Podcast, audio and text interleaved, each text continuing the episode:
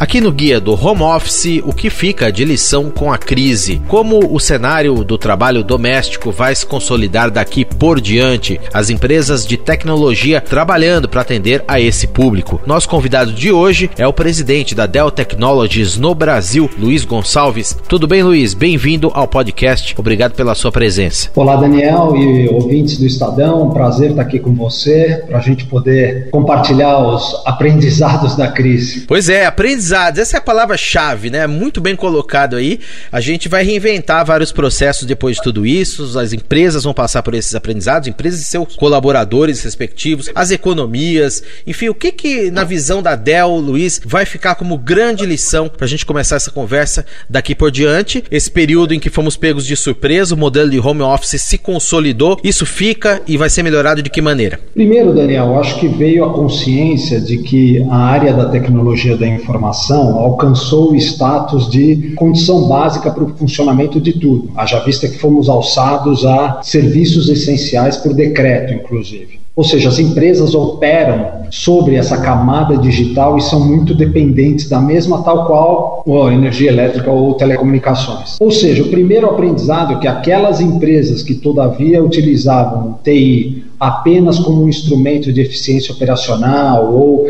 processos, percebeu que TI ganha uma preponderância e que precisa ter uma atenção maior a isso. O que significa também dizer que as empresas precisam se preparar e melhorar suas estruturas para tirar mais das suas, dos seus recursos de TI hoje disponíveis, de forma a conseguir se adaptar a situações como essa que estamos vivendo hoje. E por fim, é, eu acho que um aprendizado muito marcante, muito evidente, mesmo para aquelas empresas que estavam muito bem preparadas, o olhar para o usuário. O que significa hoje a situação de adaptação do usuário, dado o recurso tecnológico que lhe foi oferecido, sistemas e assim por diante. Acho que esse foi o que ficou absolutamente evidente para as empresas o distanciamento é, das suas ofertas e disponibilidades para o usuário trabalhar em casa, para o seu funcionário trabalhar em casa. Que áreas que você acha, considera, Luiz, que o trabalho remoto vai ganhar ainda mais força depois de tudo isso, dessa pandemia? E como é que a Dell, por sua vez, se prepara, uma empresa enorme de tecnologia como a Dell Technologies, se prepara para responder a esses desafios, recebendo esses clientes, atendendo a essas demandas,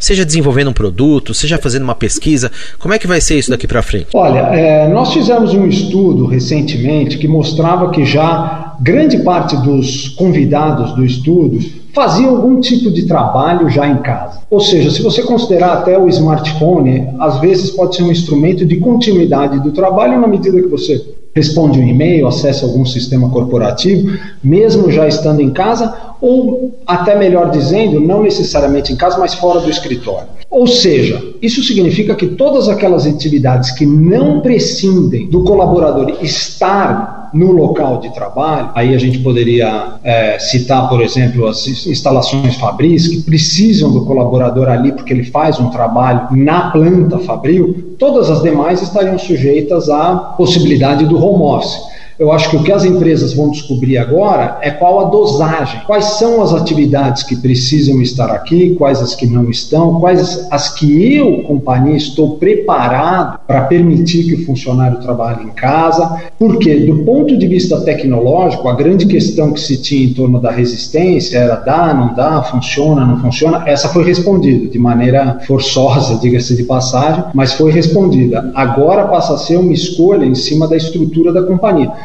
mas todas. E aí a gente pode citar a educação, o streaming de artes, que a gente está vendo acontecer tanto agora, né, que realmente você tem outra, uma outra forma de consumir a produção artística, as músicas, os shows, você tem é, todo o sistema e o aparelho governamental que também está se aprendendo a trabalhar e prestar serviço para o cidadão de forma remota. Ou seja, a sua pergunta pode ser respondida que de forma genérica todas as atividades hoje poderiam estar sujeitas a essa alternativa Luiz, você considera que neste isolamento houve uma certa quebra de um, vou dizer, preconceito de algumas empresas, companhias que estavam um pouquinho mais atrasadas nessa história do trabalho doméstico? Isso porque as pessoas meio que foram forçadas a se deslocar para o ambiente doméstico, deixarem seus escritórios aí e eh, ainda aquela cultura do gestor de ter que estar ali com o funcionário olhando para o colaborador, olhando, observando o que, que ele está fazendo, etc etc. Isso se mostrou, Luiz, digamos, desnecessário nesse momento? Você acha que as empresas também aprenderam com esse isolamento pelo qual estamos todos nós passando? Qual é a sua visão sobre isso? Esse é um bom ponto, Daniel, porque na Dell, já aqui no Brasil, desde 2011, a gente já tem as políticas implementadas. Muito embora a possibilidade já existisse desde o dia zero, desde o dia que iniciamos a operação no Brasil. E hoje, em torno de 65% dos profissionais da companhia têm a opção de trabalhar realmente com muita flexibilidade, no home office integral ou parcial. É, e aí, essa questão já culturalmente na companhia já havia sido é, ultrapassada, mas a gente ainda percebe que certas companhias, as pequenas, as médias e, e até mesmo as grandes, têm essa preocupação de é, ter a sensação de que as pessoas estão aqui produzindo juntas, o que não é verdade na hora que o indivíduo está em casa já depois do trabalho e continua trabalhando. Se a lógica do estar aqui trabalha, seria equivalente a dizer que não estar aqui não trabalha, mas não é verdade verdade, a gente trabalha mesmo estando em casa já, né?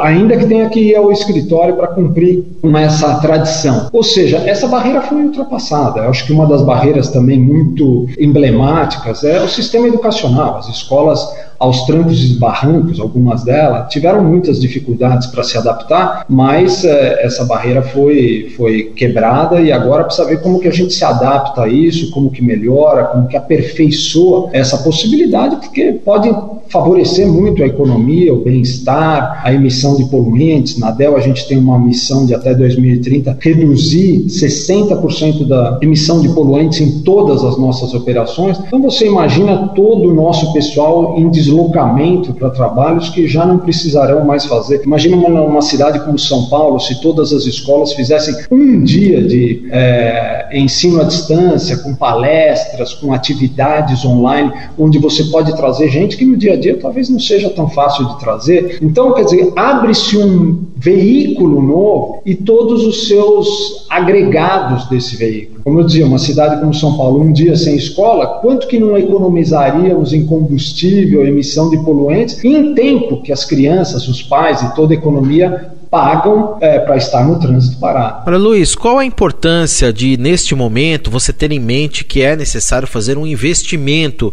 em equipamentos adequados, desde o PC que você tenha ali no teu home office que te atenda tudo que você precisa em memória, em capacidade de armazenamento, um bom ambiente de trabalho, periférico, mouse adequado, duas telas para você abrir mais aplicativos e ter mais produtividade, uma cadeira correta que te favoreça ficar ali algum algumas horas durante o dia. Qual é a sua visão sobre isso? E inclusive na questão dos custos que devem ser equacionados nessa realidade cada vez mais forte do home office e que vai se consolidar daqui para frente. É, você sabe que essa, como eu disse, é uma experiência que a gente aqui no Brasil já tem por muitos anos e realmente implementada como política disponível desde 2011, ou seja, hoje nós compartilhamos muito dessa curva de aprendizado com os nossos clientes de todos os portes, governos, clientes, eh, empresas de pequeno porte, de médio porte, grande, em todos os setores, porque temos essa experiência e desenhamos os nossos produtos voltados para isso. Ou seja, existia uma época que se falava, não, já tenho notebook, essa coisa de é, dockstation, mais um monitor, um teclado, isso era só para o executivo. Não, esse é o trabalho, esse é o tipo de é, aparelhamento que você entrega para o colaborador para ele ter mobilidade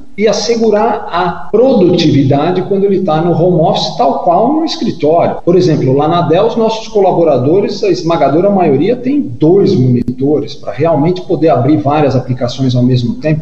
Quer dizer, deixou de ser um elemento é, que identifica um sinal de status e passa a ser um elemento crucial para o aumento da produtividade. Sem falar, obviamente, em toda a questão de capacidade de conexão, conecta em todos os periféricos, é, em qualquer lugar que esteja, porque usam periféricos é, universais, vamos assim dizer. Hoje, qualquer porte de empresa não precisa passar por essa curva de aprendizado sozinha, já existe aí manual, ou seja, muitas empresas como a Dell já passaram por isso e a gente compartilha essa experiência de bom grado, porque não faz o menor sentido esperar o sofrimento ali para passar por essa curva de aprendizado. A gente vai lá e olha, aqui, faça assim, pense no colaborador, verifique as questões da legislação trabalhista, é, dê um bom instrumento ao seu colaborador para ele poder realmente produzir. Então, esse investimento do, da tecnologia em si passou, como eu disse, a ser essencial. Então, é, não é mais um item de diferenciação hierárquica. Nesse caminho aí, nessa trilha, você ouvir o cliente, ouvir também as necessidades do cliente, levar isso em consideração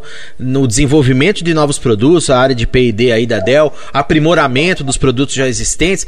Como chamar os clientes para isso também? Como é que a companhia está aberta é, para isso também e, e para melhor atender a esse público que vai consumir cada vez mais esse tipo de ferramenta tecnológica, Luiz? Olha, a Dell, desde a sua fundação, sempre teve um olhar e uma participação muito intensa do cliente, na medida que trabalhamos durante muitos anos e até hoje temos esse foco na relação direta com o cliente. E mesmo quando ela não é direta, nós preservamos esse contato para entender o que está acontecendo, entender as dores do cliente e desenvolver soluções que incorporem isso tudo é, nas é, ofertas que trazemos ao mercado. Então, por exemplo, você já deve ter ouvido falar na consumerização, quer dizer, chegou um ponto na tecnologia onde o seu computador em casa era mais bacana, mais rápido, mais interessante, mais leve, é, uma tela melhor do que o que a empresa te dava e você sentia mais prazer em usar o seu computador em casa do que o da empresa no escritório. Isso tem um efeito na produtividade. Hoje, os produtos da Dell voltados para o ambiente corporativo trazem todas as características de peso, usabilidade, estilo até, performance, é, adaptabilidade do ambiente doméstico e mescla isso tudo com todos aqueles componentes necessários para a convivência no âmbito corporativo. As portas de acesso, gerenciamento remoto, é, configuração remota, é, gestão remota em cima da plataforma, porque deixou de ser uma máquina voltada para o indivíduo como consumidor doméstico e passou a ser uma máquina voltada para o profissional que utiliza no ambiente doméstico, mas realiza também atividades profissionais. E isso você só consegue entender na hora que você está ouvindo o cliente, está próximo dele, está vendo por que, que ele carrega dois notebooks, por que, que ele carrega dois celulares. Né? Tinha uma época da vida que a gente perdia mais carregador do que tinha o prazer em usar todos os dispositivos. Muito bem, tá aí então a visão da Dell como aprendizado dessa crise e a consolidação do modelo do home office. Eu ouvi aqui no podcast Guia do Home Office o Luiz Gonçalves, presidente da Dell Technologies no Brasil, a quem eu agradeço a entrevista e a participação aqui com a gente. Luiz, grande abraço, sucesso, muito obrigado e até uma próxima. Daniel, muito obrigado também a você, os ouvintes, até a próxima.